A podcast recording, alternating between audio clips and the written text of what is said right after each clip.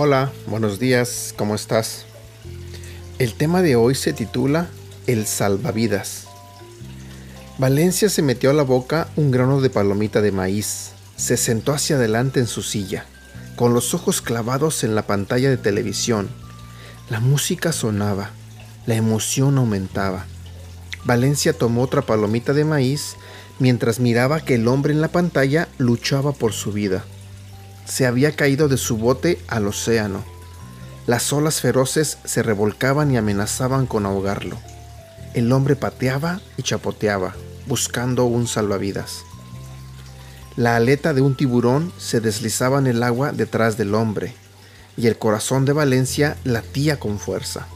El tiburón estaba cada vez más cerca, mientras el hombre luchaba contra el mar sin saber del peligro que tenía atrás.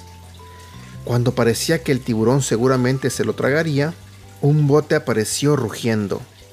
Le lanzaron un salvavidas. El hombre se aferró al salvavidas y fue llevado a un lugar seguro. Vaya, dijo Valencia, ese bote apareció de la nada. La verdad es que no, dijo Esteban, su hermano mayor. El bote estuvo allí todo el tiempo. ¿No te acuerdas? Al principio de la película enviaron al bote a tomar muestras de agua del área.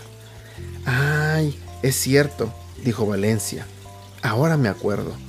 Pero sin duda fue algo bueno que llegara cuando llegó. Esteban asintió. Fue el salvavidas del hombre, dijo. Fue una buena historia. Valencia bostezó. Sí, pero no muy navideña, dijo.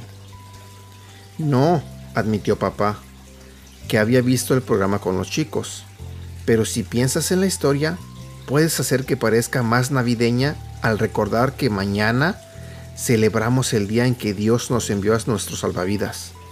Dios sabía que todos nos hundiríamos en el mar del pecado por lo que envió a su único Hijo, Jesucristo, para salvarnos.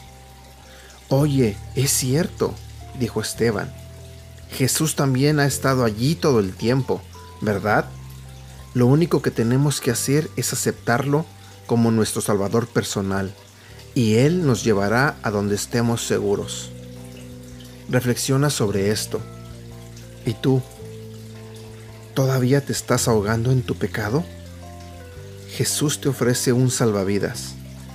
Él vino como un bebé a Belén, creció y vivió una vida perfecta, pero fue a la cruz para salvarnos del pecado.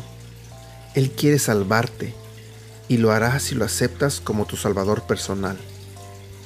Memoriza y tendrá un hijo y lo llamarás Jesús, porque Él salvará a su pueblo de sus pecados Mateo capítulo 1, versículo 21. Jesús salva. Que tengas un excelente día y feliz Navidad.